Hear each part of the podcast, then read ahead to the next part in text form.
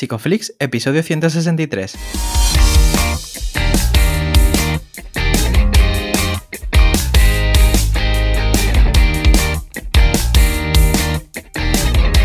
Bienvenidos a Psicoflix, un espacio de psicólogos para psicólogos, un podcast donde entre todos buscamos ser cada vez mejores profesionales de la psicología.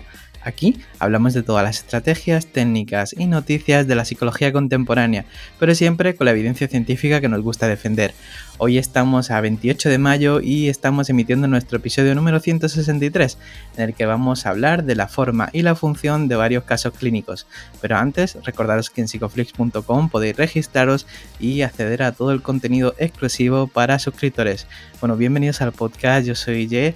Hoy estamos grabando el episodio de Darío casi, casi, casi en riguroso directo, casi, casi, ¿eh? Desde luego, ¿eh? porque va a salir en cuanto lo terminemos de grabar y lo edite. 100%. Esta semana, como, como no es para menos, pues tenemos interrupciones en la vida. Psicoflix es un proyecto eh, que como proyecto pues tiene variables extrañas, así que nada, no pasa nada. Seguimos para adelante y tenemos un invitado que también es amigo y hablaremos también de, un tema muy interesante. Antes recordamos a la gente, pues Telegram ya va a salir, estamos a puntitos que han habido muchas complicaciones técnicas. De nuevo todo el mundo tendrá ese grupo privado de Telegram para eh, los suscriptores. Y eh, bueno, eh, tenemos también programado una clase con José César Perales. ya sabéis, cada semana un webinar nuevo donde abordamos distintas áreas de la psicoterapia. Dicho esto, ya no me rollo más. ¿Quién tenemos por aquí? Pues mira, muy contento de tener aquí a un amigo, eh, se llama Adrián Muñoz, él es psicólogo experto en terapias contextuales, en ACT, FAPI, Mindfulness y es y máster en investigación en actividad física y del deporte. Bienvenido, Adri. Buenos días, buenos días, Darío. ¿Qué tal? ¿Qué tal, Adri? ¿Cómo estás eh, un, sábado por la mañana? Eh, bien, la verdad que descansado, sin, sin mucha tarea por medio, por lo tanto liberado para echar aquí un rato con, vosotros y, hablar de, psicología y de arte. Qué bueno, qué bueno. Bueno, para la gente que se, que se enganche ahora, Adri, tú estuviste con nosotros desde el, bueno, siempre, desde hace muchos años, pero en el principio del podcast, ¿no? En el tercer o cuarto episodio, si no mal recuerdo, estuviste aquí. Y bueno, para quien no te ubique un poco, ¿qué le, qué le dirías de quién es Adrián Muñoz? Pues primeramente, pues Adrián es, bueno, ya estoy metiéndome en, lo que somos, pero bueno, diría que, me dedico a la psicología, es, algo que siempre me, ha apasionado, el, saber a qué se debe, cómo nos comportamos y, qué hay detrás de, lo que hacemos. Y, bueno, encontré ahí en, la psicología pues diferentes explicaciones, algunas que tenían más, más pesos y, y una mejor lógica y otra que, bueno, pues se iban descartando. Y actualmente pues me dedico a ello, eh, realizo mi consulta privada y por lo tanto pues trato de, ayudar a las personas a, lidiar con, aquellas dificultades que aparecen en, todas nuestras vidas y que aprendan a, encaminarse más allá de esas dificultades y, y puedan estar cada vez más cerquita de la persona que quieren ser, que es también algo pues que al final pues yo como persona pues también trato de, aplicar en, mi día a día. Qué bien, qué bien. Bueno, está claro que muchas veces no, sabemos lo que somos, pero sí lo está eh, que, queremos estar, por lo menos presentes. Sí, hablando de palabras, hoy sería interesante eh, describir por lo menos eh, dejar una definición clara sobre la palabra, la palabrota esta, eh, topografía, forma, función y todo esto, que muchas veces hablamos como si todo el mundo lo supiera, pero nos escuchan mucha gente que aún no ha acabado ni la carrera, ¿no? Y no han tenido la suerte a lo mejor de encontrarse a, profesores, profesoras que le expliquen este tipo de palabras. Cuéntanos, eh, cuéntanos, Adri, ¿qué es eso de, de, un topo, un topo, eso? Animalito. Mira, eh, así de, forma breve y tratar de un poco de, que sea sin, mucho parafernalia, pues podríamos definir la, la, topografía de, un comportamiento en tanto a, la forma que adquiere ese comportamiento, como podría ser, pues, por ejemplo, cuando, cuando definimos, eh, nombramos ansiedad o, depresión, ¿vale? Estamos simplemente haciendo, aludiendo a una forma de, del comportamiento, mientras que, por ejemplo, cuando, cuando cambiamos a este modelo más contextual funcional y empezamos a ver las funciones del comportamiento, nos estamos refiriendo más a el para qué o cuál a qué se debe un poco este comportamiento, cuál es la finalidad.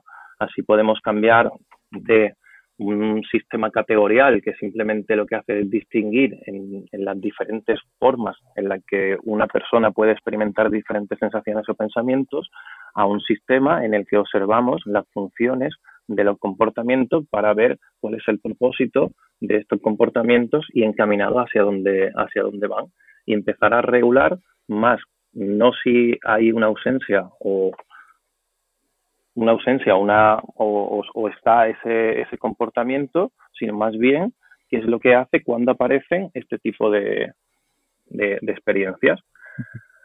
Eh, traigo, traigo hoy diferentes, diferentes casos que podemos ver pues las diferentes formas en las que las personas experimentan el malestar y, y las funciones de, de los comportamientos que realizan para tratar de, gestionar o, lidiar con ellos. Perfecto.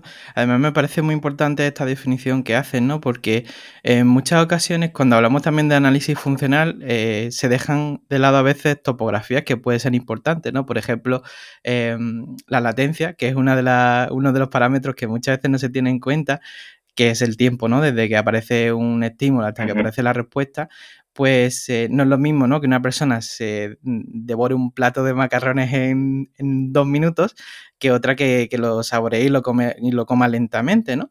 Eh, entonces uno podría estar en función de quitarse el malestar de no... Mm, de, tener ansiedad, ¿no? Y querer comer, y el otro estaría, pues, quizá al servicio de, de disfrutarlo, ¿no? Y muchas veces yo creo que esto no se tiene en cuenta cuando se hace análisis funcionales y en tu caso me parece muy valioso porque sé que vas a traer aquí varios casos que, vamos a tener en cuenta también todas las variables posibles, ¿no? Para a la hora de analizar estos casos. Sí, de, de hecho, eh, simplemente por anticipar uno de, estas cadenas comportamentales dentro del análisis funcional, ¿vale? Y al, uso de, lo que tú habías comentado, pues una de, estas de estas personas de la que os, voy a hablar, ¿vale? Un, por ejemplo, ¿no? Un comportamiento eh, que podría entenderse como que es algo, algo, algo beneficioso o que está mejorando, porque era pues no preguntar a sus superiores si lo estaba haciendo bien o mal, ¿vale? Cuando es una persona muy, muy introvertida, con muchos, con muchas inseguridades, ¿vale? Pues podría parecer que, que sería una mejoría, pero cuando hacemos el análisis funcional, por lo tanto, empezamos a tener en cuenta los antecedentes, en qué condiciones da este tipo de, respuesta, empezamos a ver de que antes anteriormente a esa respuesta vemos que, en él empiezan a aparecer pensamientos del tipo, pues va a pensar que, no soy capaz de, hacerlo, va a pensar que, soy tonto si le pregunto. Y entonces un, un mismo comportamiento que en una, en una función determinada, en una situación determinada podría significar un avance, en otra situación es, todo, todo un impedimento y está respondiendo para evitar o huir de, esa situación. Y em, he querido comentarlo y adelantarlo un poco anticipándome, pero porque lo he visto oportuno y así pues también desarrollamos un poquito la flexibilidad. Qué bien. Qué bien, qué interesante. Siempre viene bien. Pues sí, bueno, pues no te queremos, porque tengo muchas preguntas que te iré lanzando eh, de manera eh, paralela a lo que nos vas diciendo. Pues mira, eh, a mí me gustaría hablar de, personas, no, no de casos, sino más bien de personas, porque realmente lo que os traigo son diferentes personas, en concreto tres personas que, pude, que, he estado viendo en, en consultas y quiero, y quiero hablar justamente de eso, de las personas, de la historia que hay detrás de estas personas, de sus intereses, de, de, cómo experimentan, de cuáles son esas sensaciones, pensamientos que aparecen en ellos y sobre todo de cómo se relacionan con estos pensamientos, sensaciones, ¿vale? Voy a tratar de ser un poquito escueto, pues definiendo estas historias de estas tres personas, ¿vale? A la que trataré de identificar mm, por una inicial, ¿vale? Para tratar de, no nombrar sus nombres. Y voy a tratar de introducir un poquito en la historia de la persona, porque al final eh, para entender qué, es lo que está ocurriendo cuando una persona nos visita, consulta, tenemos que, ser conscientes de que viene con una, con una historia, con una historia de, aprendizaje y que por lo tanto, sin ser consciente de dónde viene, pues no podemos realmente tener todas las variables que están ahí funcionando en esa situación problemática que, nos cuenta la persona. Entonces, si os parece bien, pues os comento rápidamente un poquito la, historia de, estas tres personas. Claro. Pues mira, eh, primero quiero empezar por eh, llamaré, llamaremos a esta persona J, ¿vale? Esta, esta persona es una mujer de setenta y pico años, es madre de, de, dos hijos y ha pasado toda su, su vida a, junto a su marido. Desde muy joven, apenas con 12 años, pues empiezan la relación y, se mantienen hasta, hasta la actualidad. Hay un, acontecimiento importante en la vida de, esta mujer y es que también desde muy joven pues fallecen sus padres, no en la misma época, pero en, en años muy, muy cercanos y siendo ella muy joven y a lo largo de, toda la vida, pues se, cría o con, con, unos familiares y siempre pues con, su pareja, que luego se convertiría en, su marido. Cuando llega a consulta, pues recientemente, apenas hace un año y pico, pues han tenido que ingresar a, su marido en, en, una residencia porque está en un estado grave de avanzado de Alzheimer y por lo tanto eh, los cuidados que, requiere no se lo pueden dar en casa, además las condiciones físicas en las que se encuentra ella, pues le limitan un poco pues tener que manejarse con, esta persona.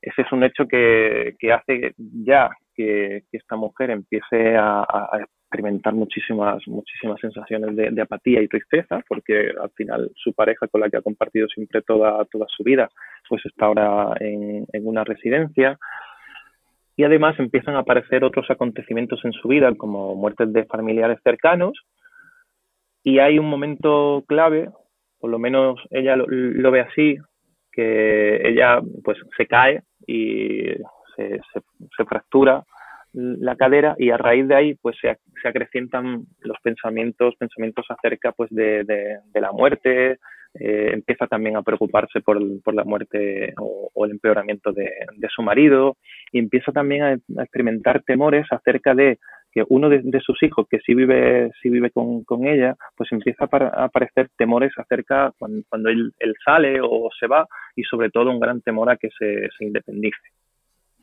Eh, esta mujer es una mujer muy activa, toda, toda la vida ha sido muy activa, ha tenido que, ganarse la vida, ¿vale? Porque ha tenido situaciones difíciles, por lo tanto siempre estaba teniendo algo en mente, siempre ideando algo y por lo tanto eso cuando ha llegado a la, a la vejez, pues se ha transformado en, una mujer que está constantemente pues trabajando manualidades, le, encanta la pintura, la artesanía y está constantemente pues fabricándose sus muebles, fabricándose sus cosas, su, su, ropa, la ropa de, de, casa.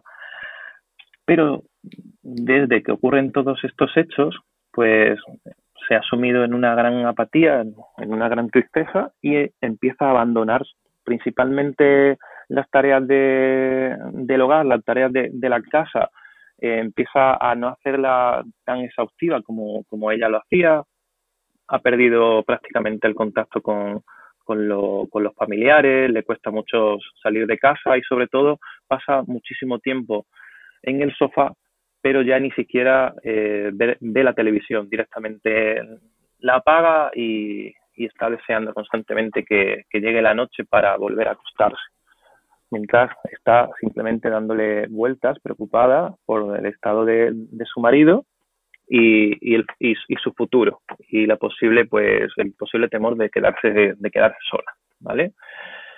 Estos son los principales detalles que quería pues, mostrar de, esta mujer eh, tanto más cercanos como más distales, para que empecemos a comprender un poquito luego el, análisis funcional de, las situaciones que, ella venía a consulta, ¿vale? Si queréis, eh, puedo, puedo plantear también los otros dos, las otras dos personas y, ahora vemos los análisis funcionales. ¿Os parece bien? Perfecto. Ok. Venga, pues, pues tenemos también a, un hombre, ¿vale? Que llamaremos S. Es un hombre de cuarenta y pico años. Él es, él es profesor y recientemente pues ha accedido a, un cargo en la junta directiva de, del profesorado. Es una persona muy profesionista, también muy, muy humilde, que le, le gusta, le gusta eh, muy buen compañero, le gusta ayudar siempre a los compañeros y de hecho una, una de las razones por las que se mete en la directiva es un poco para tratar de, bueno, pues tratar de, mejorar diferentes problemáticas que él ha experimentado como, como profesor cuando ha estado en, otros centros y quiere él pues que tratar de, de facilitarle un poco más la vida a sus compañeros desde esa perspectiva hay, hay un, un, hecho que desde hace un par de años empieza a preocuparle, pero que cuando llega a consulta, pues, pues ya, es, ya hay una gran preocupación acusada.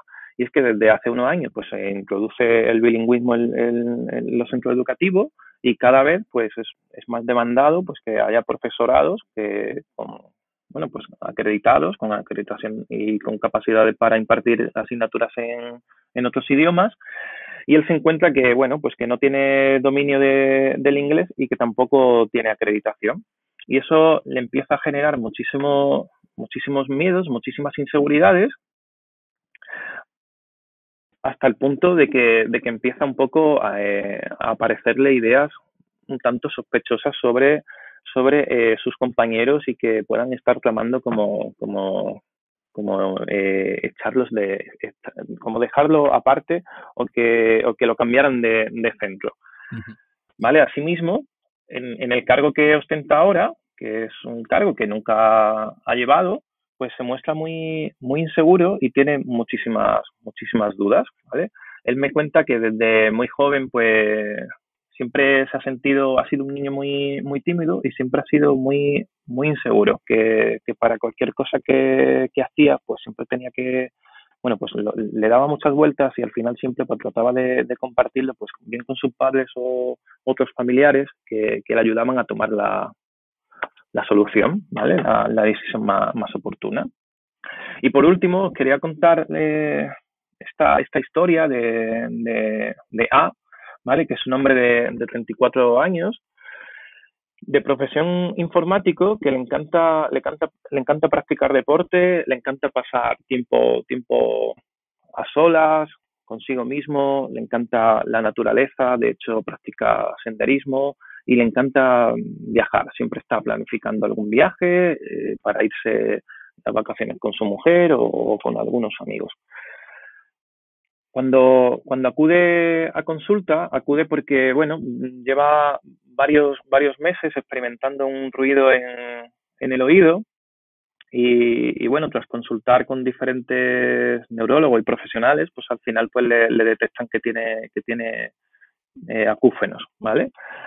Asimismo, además de, de este ruido que, que él experimenta, que, que, que me expresa que es insoportable y que no, no, no, puede, no puede vivir con, con, ello, pues no se sabe si a raíz de los acúfenos o a raíz de, de todo este estrés y ansiedad que le ha generado este, este ruido, pues también está experimentando, eh, ha, ha, tenido varios episodios de, de vértigos y de vez en cuando, pues andando o en casa experimenta inestabilidad, lo que ha hecho que empiece a experimentar muchísima, muchísima preocupación y empieza a tener dificultades para, para dormir también. Vemos que, bueno, anteriormente, hace muchos años, pues ya tuvo ya tuvo una lesión de, de, espalda y que entonces a raíz de, de esa lesión de espalda, que, que, luego pues evoluciona favorablemente y se recupera de ella, pero que tras esa lesión de, de espalda pues deja de, de hacer deporte y un deporte en particular que practicaba, pues lo, suprime totalmente y no vuelve, no vuelve a practicar ese, ese deporte.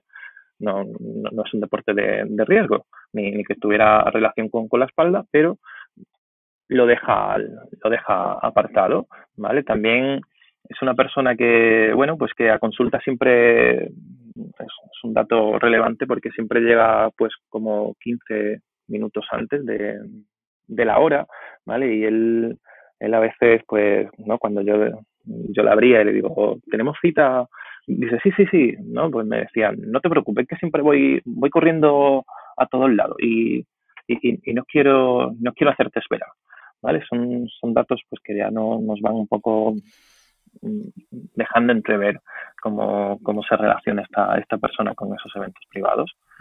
¿Vale? Quería exponeros esta, estas historias por, justamente por esto, por no hablar de, casos ni, ni, topografías, ni diagnósticos, ni etiquetas, sino hablar de, de personas con, situaciones como, cualquier otra, otra persona y sobre todo, y ahora veremos un poquito mejor, cómo, se relacionan con estas, con estas situaciones que le, hacen o le generan unas determinadas experiencias internas que son incómodas.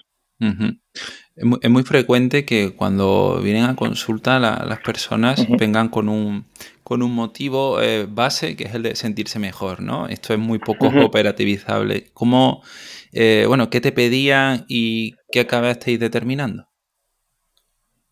Sí, eh, como dices, Darío, la verdad es que es prácticamente el 99% de, de, nuestros consultantes siempre vienen con esa premisa de tengo algo que no me gusta, quiero que me ayudes a quitármelo o, a reducirlo. Pues tanto para, para, la señora pues era pues esa, esa, esa apatía y desgana y tristeza pues que le impedía hacer su, su día a día. Entonces empezamos a, a operativizar, a ver cómo era su día a día empezamos a marcarnos pues objetivos no en función a que desaparezca o cambie ese, ese malestar, esa sintomatología, sino empezamos a, a plantearnos objetivos de qué acciones ya conducirían un poco a estar más cerca de esa antigua mujer que ella, que ella recordaba y, y sobre todo pues la que le gustaría seguir siendo.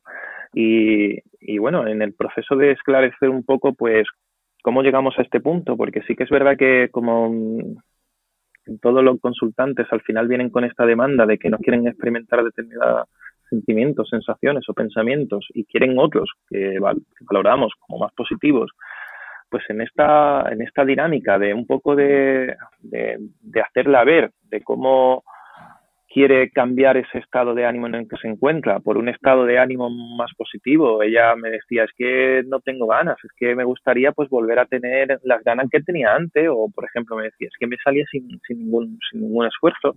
Pues observando y valorando todo, todo eso, trabajando en qué es lo que no le gustaba sentir, qué es lo que le gustaría sentir y sobre todo poniendo el énfasis para qué quería sentirse de esa determinada forma que valoramos más positiva o porque quería abandonar esa, esa sintomatología, esas sensaciones con las con la que venía, pues empezamos a ver los diferentes propósitos y, bueno, y, e intereses que, que, esta mujer tenía. Y, y, lo recuerdo muy bien porque además lo, lo, tengo, lo tengo anotado, ¿no? Pues que me dijo, ¿no? Después de hablar un poco de cuáles eran sus cosas importantes, me dijo, tengo que vivir. Y, y, eso fue un poco un mantra que, que estuvimos usando durante todas las sesiones eh, a modo de resumir pues todos esos objetivos que, que ella se, se, propone, algunos en este caso, eh, al, algunos no muy, muy definidos, porque la verdad que, que, la mujer tenía bastante destreza para, para implicarse en acciones, por lo tanto no, no tuvimos que determinarlos eh, muy específicamente, pero eh, fue como un lema que adoptó para, para, encaminarse a dar pasitos hacia aquello que era que, que es importante para ella, independientemente de cómo se encontraba. Claro. Detrás no sé si de... te he respondido a, a la pregunta. Sí, sí, sí, sí. Sí, sí. Claro. De, detrás de esta verbalización, Adri, ¿no? De tengo que vivir, sí. eh, realmente subyace, subyace una serie de valores, ¿no? Y algo que veo en común con todo esto, con las tres personas, ¿no? Con J, con F y con A, es que de alguna manera todos tienen algo que quieren hacer, pero a su vez pues son todas cosas que han dejado de hacer, ¿no? Por, por, no querer sentir ese malestar, ¿no? Entonces, ¿cómo empiezas a señalar esta, esta no dirección, ¿no? Que están tomando en sus vidas ahora mismo. Eso es, pues eh, al final cuando trabajamos desde esta perspectiva, pues el, análisis funcional es nuestra principal herramienta y es nuestra base. Sin, sin ello realmente vamos un poco pues haciendo cosas por hacer, ¿vale? Pero el análisis funcional no es simplemente para, para nosotros, para, para saber al servicio de qué está lo que hace estas personas, sino también para ellos. Por lo tanto, yo en sesión y, desde la primera sesión empezamos a analizar qué es lo que quieren, qué es lo que, lo que entienden ellos que le impiden eh, acceder o acercarse a aquello que, quieren y cómo les funciona. Esto, esto es muy, muy importante. ¿Vale? Entonces, a modo de análisis funcional prototípico, en, en, una hoja o en la pizarra, pues hago varias columnas y empiezo ¿no? a mostrarle pues todas estas situaciones que me van narrando. ¿vale? Entonces, por ejemplo, ¿no?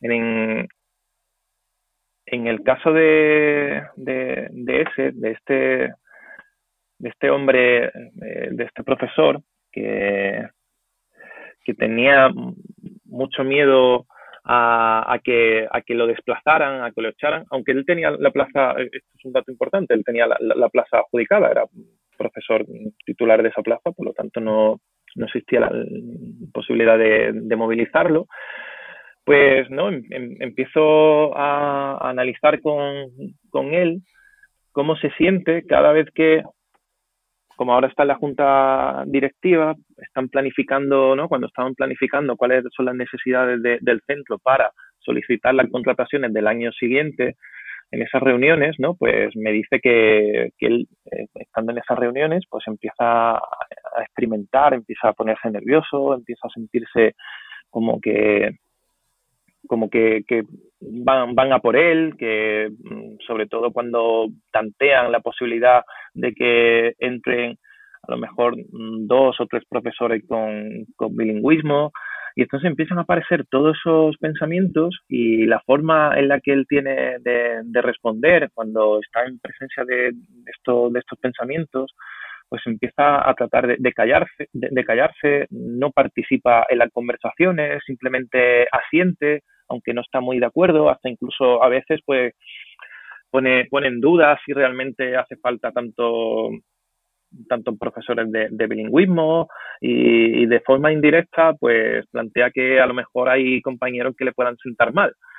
Pero lo hace de una forma indirecta aunque realmente pues está un poco pues hablando por él mismo no cuando cuando tenemos no esta es una de de, las situaciones que, recogimos, pero también, por ejemplo, ¿no?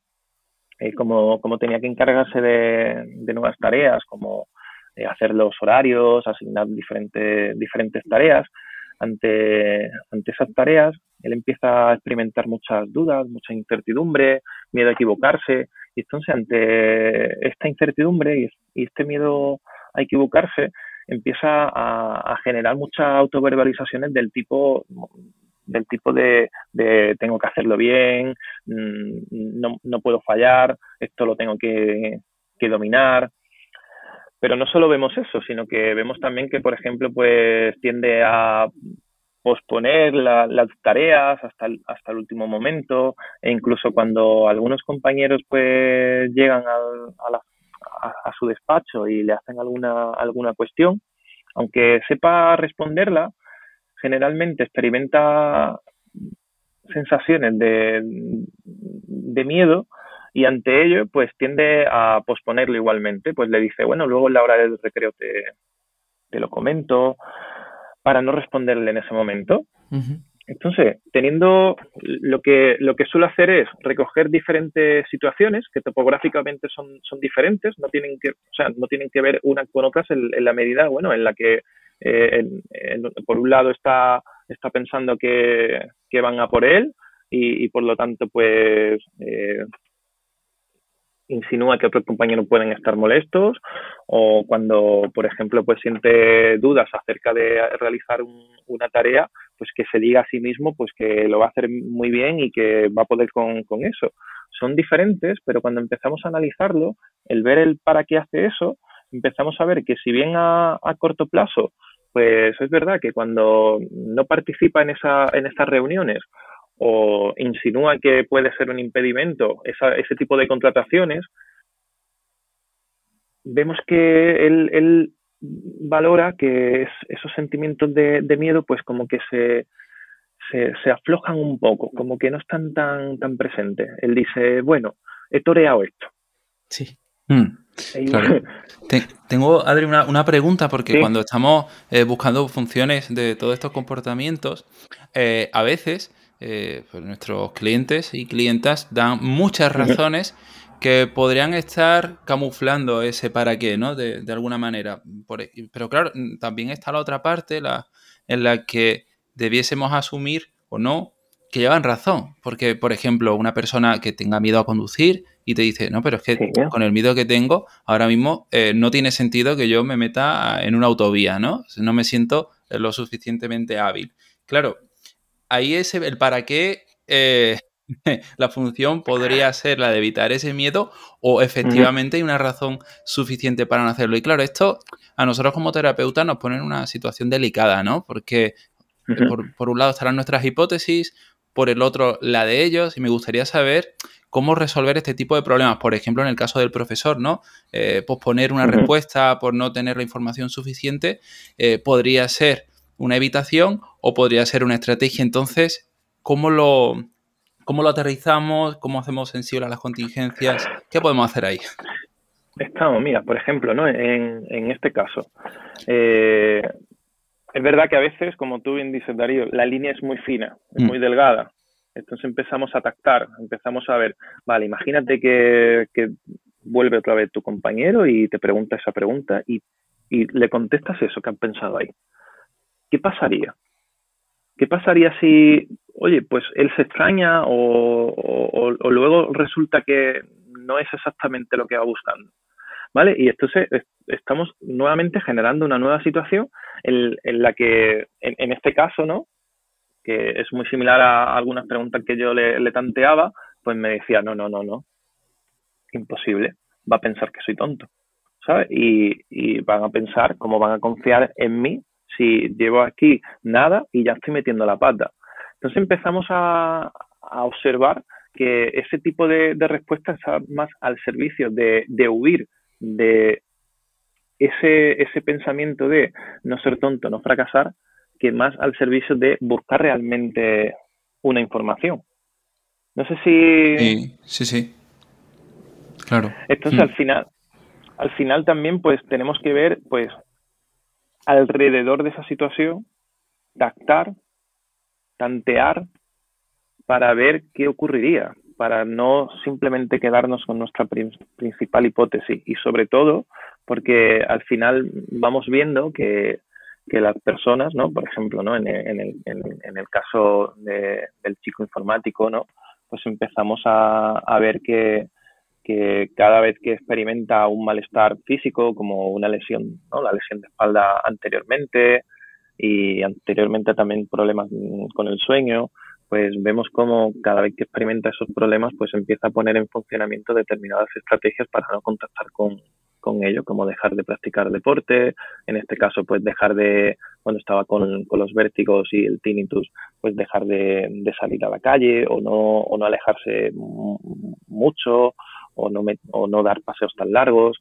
Entonces empezamos a capturar un poco pues la clase, la clase funcional a, la que está respondiendo. Perfecto. Eh, me parece perfecto porque además has definido eh, muchas, bueno, definiendo, ¿no? Haciendo lo que diríamos que sería la clase funcional, sería atrapar todas esas conductas en las cuales se engloba la misma función, ¿no, Adri? Eso es. Lo que, lo que vemos es, tanto en, esta persona como, como en lo que he comentado ahora, como anteriormente, vemos que las personas a través, a lo largo de nuestra historia, vamos, vamos aprendiendo diferentes recursos, estrategias para tratar de aliviar ese malestar. Este tipo de estrategias, comportamientos, pueden, pueden ser muy dispares, pero cuando empezamos a, analizarlos y vemos eh, sus antecedentes y sus consecuentes, podemos ver que cumplen un mismo propósito, una misma función, que puede ser pues mitigar, huir o eliminar ese, ese malestar, como, como en este caso, pues desde las autoexigencias, incluso estos mensajes que pueden verse desde un, desde un punto de vista externo y, y no contextual como, como pensamientos positivos y, guay, pues vemos que hasta estos pensamientos como el posponer la respuesta, preguntar al director antes de, tomar una iniciativa o incluso el no preguntar puede estar al servicio de, de lo mismo, paliar el malestar. Entonces, claro, lo que hacemos es, al, al planteárselo a, estas personas, porque al final lo que, lo que buscamos es que sean ellos mismos quienes discriminen al servicio de que está su comportamiento, para que así, a modo de un propio análisis funcional, ellos, en los siguientes acontecimientos, situaciones que van teniendo en su, en su propia vida, pues empiecen a reparar, a ser más conscientes de cuándo hacen esto al servicio de que está para que próximamente vayan desarticulando todos estos, toda esta agenda de, control y vayan sustituyendo estos comportamientos por otras acciones que sí lo encaminen a acercarse a la persona que, quiere, que quieren ser. Y, eso es lo que hace al final pues que las personas tengan un repertorio más flexible, que, que traduciendo esto sería un poco pues que ante mismas situaciones con mismos o parecidos eventos, eventos privados, no dé la misma respuesta de siempre y por lo tanto tenga una mayor apertura para que puedan dirigir sus vidas. Ah, y mm, Adri, ¿en alguno de estos casos te ha ocurrido eh, que a lo mejor algún comportamiento que no estaba dentro de, la clase funcional que tú te esperas, al final lo esté. Por ejemplo, ¿no? Mm, una persona que llega a consulta y te dice que, hace mucho deporte, ¿no? Y, tú no lo, a lo mejor no, no entra con la primera demanda y al tiempo te das cuenta de que hay un probable TCA eh, por ahí corriendo y demás, y de repente te das cuenta de, la función que tiene, o algún tipo. Cuéntame. Sí, mira, eh, en, estos eh, en, estos en, estos casos que comento mm. eh, lo que os comenté al principio de que este este profesor después de varias sesiones pues me llega no y venía ilusionado diciéndome Adrián ya ya no le pregunto tanto y, y, claro, entonces al principio hay una sensación de ilusión de decir, hostia, vamos bien, pero luego uno cae en decir, espera, espera, hay que, hay que ver de dónde viene esto, cuándo surge, cuándo, cuándo no le estás contestando, cuándo no le estás preguntando eh, al director. Y entonces cuando nuevamente vuelve a hacer eh, ese análisis funcional, pues vemos que ahora simplemente es que eh, ese, tipo de respuesta que es diferente, que además es opuesta a, la anterior, está al servicio de lo mismo, de, aliviar el malestar. Y en, en el caso del informático, ¿vale? Que bueno, pues lo primero que me expone es que le encanta y es verdad, disfruta muchísimo de, su trabajo, además ha estado, ha estado cambiando de trabajo hasta que ha encontrado un trabajo que se adecua justamente a las funciones que él quiere, que quiere desarrollar, así que está sumamente encantado y por lo tanto pues dedica muchas horas a, a ese trabajo. Pero cuando empiezo yo un poco a, a indagar eh, en, cuándo trabaja, en cómo trabaja y, empiezo a ver que desde que aparece en los últimos meses, ¿no? Pues me llama la atención que en los últimos meses pues em, empieza a incrementar su trabajo y empieza a coger eh, unas funciones como que, bueno, no, no le corresponden, que son como, digamos que opcionales, pero que últimamente eh, está cogiendo más. Y, empezamos a, a ver que mm. resulta que durante el trabajo pues esos ruidos, esos pítidos que escucha, pues no, no, no son, mm, no son tan acusados, no, no lo siente mucho. Y esto es claro, vemos cómo, eh, de hecho, ¿no? esto muchas veces ocurre, que vemos cómo determinadas actitudes o comportamientos que en principio pueden estar al servicio de, de un valor, pueden caer y cambiar su función hacia una dirección de mitigar el malestar. Mm. Claro. Como, como lo que te comentaba, el deporte. Esto me interesa mucho, Adri, y además te lanzo otra pregunta. Cuando eh, se pueden dar incluso esas dos funciones a la vez, ¿no? Le estás regando un valor y que a la vez sea una, una evitación, ¿no? Por ejemplo, en, el, estado acúfeno. Eh, imagínate, ¿no? Alguien te dice, no, es que este, este mismo eh, cliente a lo mejor te dice que cuando está con con X persona o con su pareja o con quien sea, ¿no? Y en ese momento no, no, es consciente, ¿no? De eso. Eh, claro, pero también es importante que pase ese tiempo, ¿no? En el caso del trabajo a lo mejor no, está trabajando demasiado, pero ¿qué ocurre cuando vemos un poco esa doble función? Tiempos de abstinencia. eh, o sea, es, lo que, Muy bien. es lo que yo propongo. ¿sabes? Como, vale, me parece estupendo, venga, vamos a proponernos un tiempo sin, por ejemplo, practicar deporte o venga, vamos a proponernos un tiempo sin coger esas actividades. Si, si nos proponemos eso y durante ese, ese, ese tiempo, oye, pues vemos que no, no, no, no está, o sea, si, si está utilizando ese, el deporte o esa, esa actividad para tapar o para huir del malestar, en cuanto lo pongamos en abstinencia, pues vamos a ver que sus, sus niveles van a ascender. Si lo ponemos en abstinencia y los niveles, entendiendo en frecuencia, latencia, no, no, suben, ¿vale? Pues podemos entender que, que sí, que puede haber esa como... Ah, que, que, es algo que valoro, pero que al mismo tiempo, pues evidentemente, si, si valoro ver documentales, si me pongo un documental y me atrapo en él, pues evidentemente no estoy tan presente con el, con el malestar. Pero si yo ahora me pongo un documental tras otro documental tras otro documental y yo te propongo que paremos lo de ver documentales y ahí empiezas a experimentar muchísimo malestar, pues está claro que ha caído al servicio de... Entonces creo que es una buena forma de, bueno, de esclarecer si, si algo que, que me es beneficioso, satisfactorio, me gusta, pues lo estamos usando para, nuevamente, para tapar. Claro. E, está muy guay porque a lo largo de los casos que ha ido contando, se ven, aparte de, verse las funciones, se ven también los procesos de app que puedes ir tocando. Y en este caso me interesa mucho en el caso de, de app, ¿no? Porque él decía que, que, para él era insoportable, ¿no? Tener esos acúfenos, esos ruidos. Eh, ¿Qué procesos de act eh, has trabajado preponderantemente en cada caso? Sí, mira, por ejemplo, en este, en este caso, eh, primero que al final todos estos procesos de, de app eh, se acaban tocando.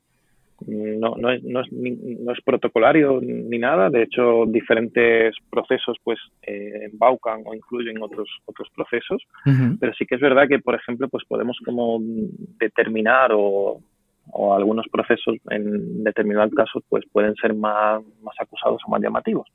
Por ejemplo, aquí en, en, este, en este caso, esta persona que estaba que experimentabas eso, esos ruidos y que además pues venía con una actitud de no, de, no aceptación, de esto mm, me va a arruinar la vida, yo si no, no puedo estar, esto es un infierno, ¿vale? Pues empezamos a trabajar en una dirección de aceptar esta nueva situación, entendiendo aceptar como, como tomar lo que, lo, lo, que hay, como tomar lo que te ofrece la, la realidad. ¿Vale? Yo recuerdo que eh, además pues me quedó marcado que estábamos hablando, hablando y él me comentaba que él adoraba el silencio, que le encantaba y que desde que empezó a escuchar esos ruidos era un infierno, que eso le había mm. cambiado la vida. Y esto se puede eh, yo le dije que, que ¿no? Le, dije algo como, entonces este, este es tu nuevo silencio, ¿no? Y en ese momento pues se quedó callado, ¿vale? No, no, dijo nada, seguimos la conversación. Eh, sesiones posteriores mm, me dijo que, bueno, por dentro se estaba cagando en mí, literalmente. Eh, cosa que yo aproveché y dije, ¿qué, qué, te, qué, te decía tu mente entonces de mí? ¿Vale? Para mantener esa, esa actitud constante de, de, diferenciar la, el oyente del contenido, la persona de... Eh, fíjate, ¿no? Eh, en este caso, ¿no? Por englobar un poco ese trabajo de, de, aceptación, sí. pues empezamos a, sobre todo, cuando más experimentaba esos sonidos o cuando más lo valoraba como insoportable, era pues en situaciones de, de silencio, ¿vale? Entonces, empezamos a, a trabajar a exponernos a periodos de silencio en consulta para abrirnos, exponernos a esos, a esos ruidos, ¿vale? Eh, previamente eh, había, habíamos trabajado también un ejercicio de, difusión que, es un poco, que, alude a tratar de diferenciar las descripciones de, las valoraciones, que, creo que seguro que la habréis leído. Ah, así rápidamente, pues lo que, lo que incide este ejercicio es en tratar de las descripciones son sumamente objetivas porque son eso, hace alusión a aquello que podemos percibir a través de, nuestros sentidos, por lo tanto estamos describiendo lo que está pasando aquí o un objeto determinado. Las valoraciones son sumamente subjetivas porque son las opiniones que una persona tiene con su historia respecto a un evento o una situación o un objeto determinado, ¿vale? Entonces yo, a modo de ejemplo, pues usé en, aquel caso que creo que la, que la mesa, el escritorio, le pedí que lo describiera, que lo valorara, para ver ese contraste entre las descripciones y las opiniones que él tiene sobre, sobre un objeto en concreto. El problema de, principal de las descripciones y las valoraciones es que cuando, es cuando nos tomamos esas valoraciones como si fueran hechos reales. O sea, cuando empezamos, cuando él se toma que es horrible e insoportable, como si realmente fuera una descripción, una realidad, y que por lo tanto yo tengo que hacer algo para, deshacerme de esto que es insoportable, cuando realmente lo que está aconteciendo es que está valorando, juzgando ese, ese sonido como algo horripilante, ¿vale?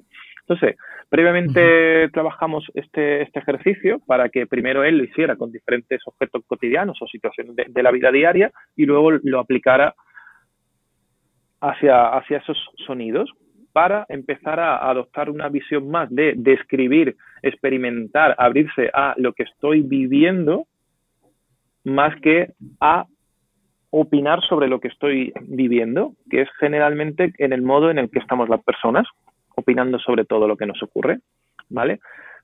Posteriormente empezamos ¿no? pues a, exponernos a esa situación en, situaciones en silencio para que empiece a observar esos ruidos y empiece a discriminar lo que le dice su mente, esas valoraciones, que nos agarre a ellas y vuelva otra vez a experimentar eso que está, que está sintiendo.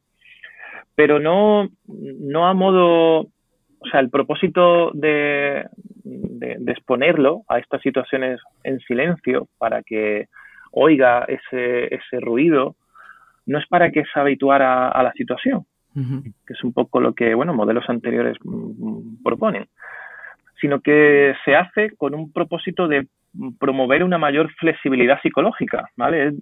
Eh, me, quiero referir a que lo que buscábamos es que facilitar que, esta persona pudiera estar en silencio observando los eventos privados molestos sin necesidad de implicarse en conductas de, de evitación improductiva. Claro. Cuando uno empieza. Dime, dime, Darío. No, digo que la mera esperación, la, la, mera observación de, la intensidad de, ese estímulo eh, podría ser una búsqueda, ¿no? De, la disminución, de, puede ser una estrategia de evitación, ¿no? Estar esperando a que eso acabe.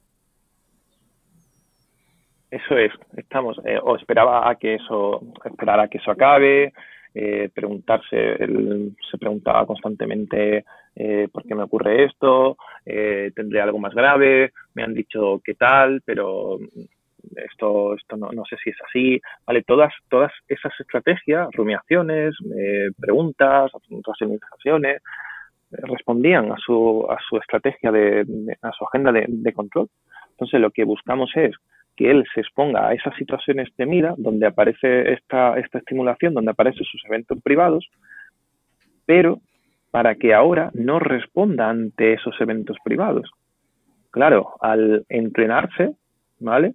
Al entrenarse, exponerse en silencio a esta situación y no engancharse, no pelearse con estos eventos privados, que es justamente lo que busca la, aceptación, el, el abandonar la lucha con aquello que percibimos aversivo o que pueda ser o pueda ser molesto y simplemente abrirnos a estar en contacto con eso que está surgiendo. Claro, la medida que se iba entrenando, bueno, pues al final cuando no, cuando me dijo que, que vamos que le había sentado muy, mal aquello que que, le dije, pues me dijo, pero la verdad es que, es que tienes, tienes razón, la verdad que, ahora este es mi nuevo silencio. Y bueno, pues se observaba una mejoría en la medida en la que mm, no estaba ya luchando con ese sonido, sino que, bueno, lo estaba integrando como una nueva experiencia, como una nueva forma en la que estar. Este, este proceso de integración es clave, ¿no? Y imagino que también en los casos de, de J y de F también estará un poco en el mismo sentido, ¿no? Sí, también. Por ejemplo, ¿no? en, el caso de, del profesor, pues trabajamos muchos ejercicios de, de, de, difusión y de toma de perspectiva con el yo contexto para que tomara perspectiva de todo ese, de todo ese contenido que, venía cuando estaba en unas reuniones o estaba ante, ante algunas, algunas tareas, porque estaba sobreidentificado con el contenido y respondía literalmente a esos pensamientos de voy, voy a fallar, me van a tomar por tonto o me van me la están jugando para tratar de, desplazarme del centro. En, en, este caso, pues lo que lo que estuve utilizando fue, eh, recuerdo que, bueno, yo suelo, yo suelo usar un, hay, hay un dicho, ¿vale? Que, que, dice que el árbol me impide ver el, el resto del bosque, que habréis escuchado, ¿verdad? Sí. A mí me gusta, a, mí me gusta este, este dicho para traducirlo en un ejercicio en el que a través de, de un POSIT en el que plasmo, le, le, pido que escriba ese pensamiento que le es incómodo por ejemplo, como el de mm, voy a meter la, la, pata, pues que lo escriban y entonces al, al pegar, lo pego en, en, la pared y le pido que, que, se pegue todo lo que pueda a ese POSIT, ¿vale? Que, que pegue todo, todo, su cara todo lo que pueda a ese POSIT. Para ilustrar un poco, pues este, este dicho en el que estando tan pegado al árbol, es imposible ver el, el, bosque, al igual que estar sumamente pegado a estos contenidos, a estos pensamientos, nos impiden ver el, el, el resto, ¿vale? Y, y, como he comentado antes, hay muchos ejercicios, metáforas, herramientas que, que, que podemos usar en, en, en App que tocan diferentes procesos, porque en este mismo ejercicio, cuando está, cuando está pegado, ¿no? Pues le invito a, digo, oye, el, proverbio este, ¿a quién le echa la culpa de, no ver el resto del bosque? ¿no? Y bueno, pues se, lo están echando al árbol, ¿vale? Entonces le digo, oye, ¿esto te suena? ¿Tú, tú le sueles echar la culpa de, de, que, de que pospongas tus tareas, de que no tengas iniciativa a, a este pensamiento?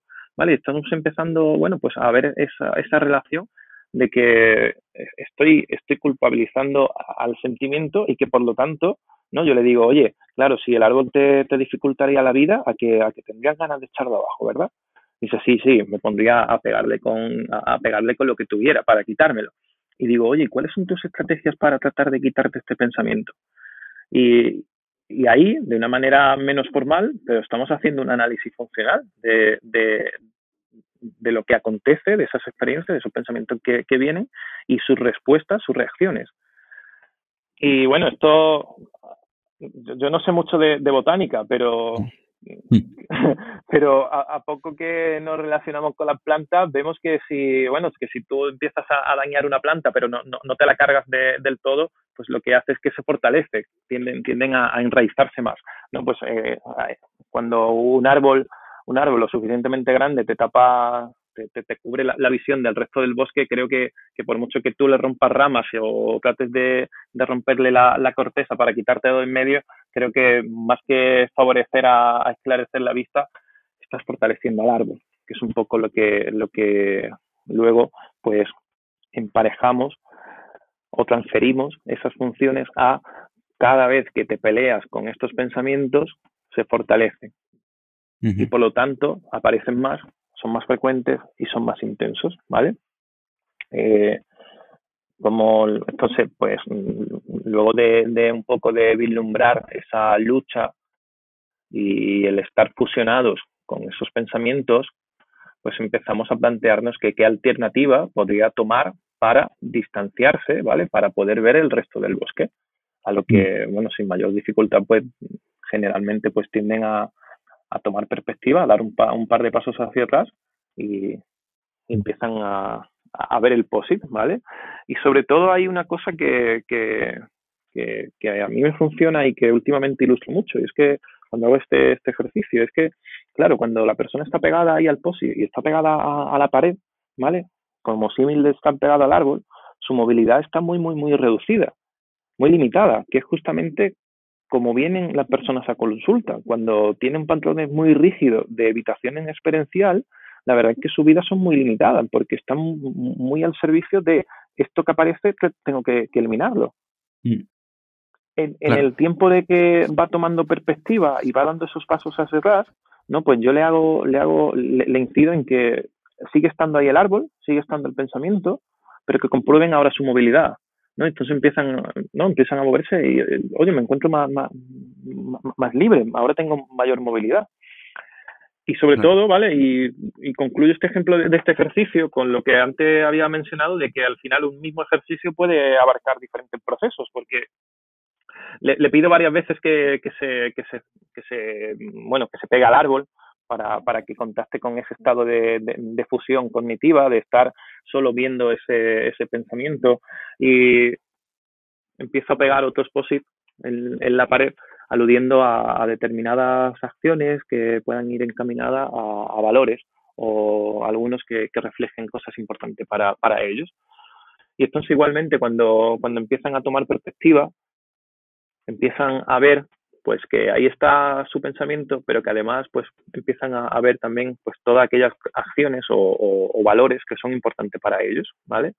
Y entonces ahí tenemos una, una imagen, un ejercicio eh, claro que evidencia cómo no hay que realmente, ¿no? Que, que, que, abandonar la lucha y que ahí está el malestar, pero que también tengo lo que es, me, me es importante para allá y siempre pues tiendo a, vale, venga, y si queremos ir ahora en aquella dirección del bosque, hacia aquello que es importante para ti, por ejemplo, oye, no, en este caso del profesor, para él era muy importante que el centro prosperara y para que un centro prospere, pues al final, pues tener ahora mismo más profesorado con bilingüismo, pues es importante.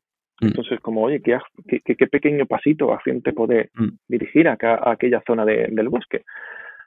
Y en el mismo ejercicio, pues vamos fomentando diferentes procesos para que al final, perdóname Darío, para que al final consigamos nuestro, digamos, nuestro objetivo principal y es que la persona sea más flexible. Al final, cuando hablamos de flexibilidad psicológica, nos estamos refiriendo a esto, a que ante las mismas, ante las mismas situaciones la persona sea capaz de, no, yo le digo, mira, te puedes volver otra vez allí a, pelearte con el árbol, a echarlo abajo, ¿vale? Porque es muy feo, ¿vale? O puedes empezar a, emprender pasos hacia allá, hacia aquella parte del bosque que, que, veo que, tiene importancia para ti y, le digo, oye, y entonces pues ver que tienen ahora, cuando, ahora tienen una mayor capacidad para poder elegir hacia dónde caminar.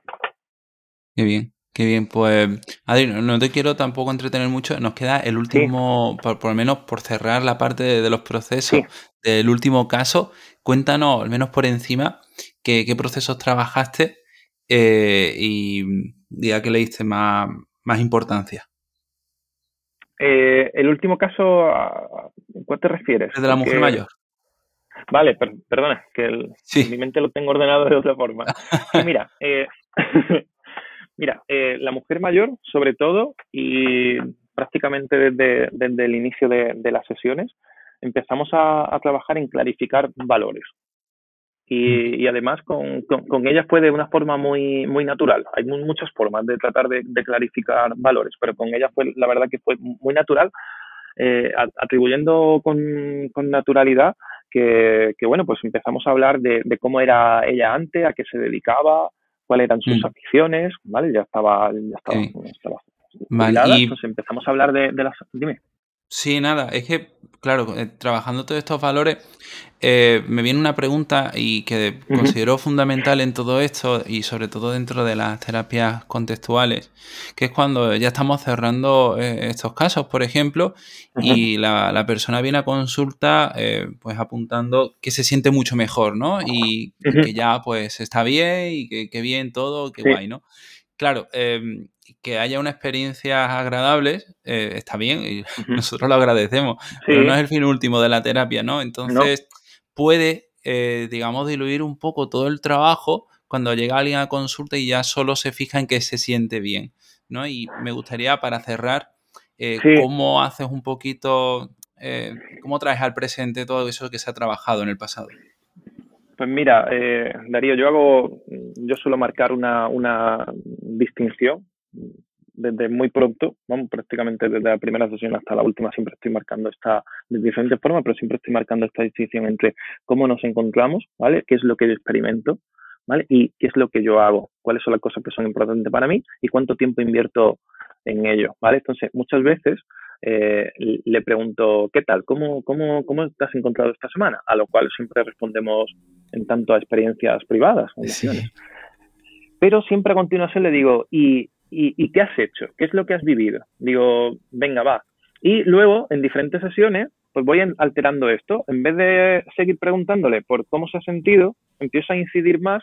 Además, remarco la, diferencia. Le digo, eh, oye, no, no, mm, le digo, ¿cómo estás? ¿No? Pregunta así, le digo, pero espérate, espérate, no me respondas en cuanto a cómo te has sentido. Respóndeme a qué has hecho esta, esta semana en cuanto a lo que es importante para ti.